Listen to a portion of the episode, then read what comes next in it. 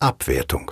Die Strategie der Abwertung wird sehr häufig von Einkäufern eingesetzt. Zu Beginn der Verhandlung, noch bevor über den eigentlichen Angebotspreis gesprochen wurde, fragt sie der Einkäufer, Weshalb sollte ich eigentlich bei Ihnen kaufen? Sie geben sich alle Mühe und zählen viele gute Nutzenargumente auf, die für ihr Angebot sprechen. Nachdem sie ihr Pulver schon fast verschossen haben, fragt der Einkäufer sie nochmals, welche weiteren Vorteile ihres Angebotes sie ihm nennen könnten. Sie betonen die hohe Qualität ihres Werkstoffes und ihren umfassenden Service, und der Einkäufer meint dazu nur etwas herablassend, das behaupten ihre Wettbewerber ja auch.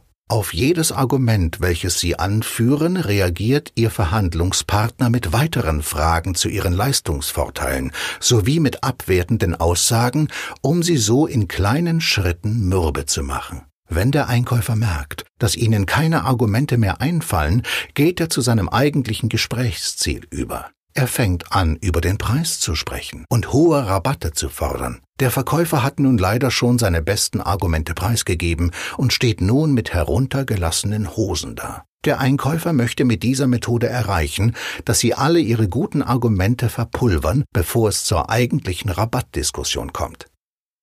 Ihre Reaktion.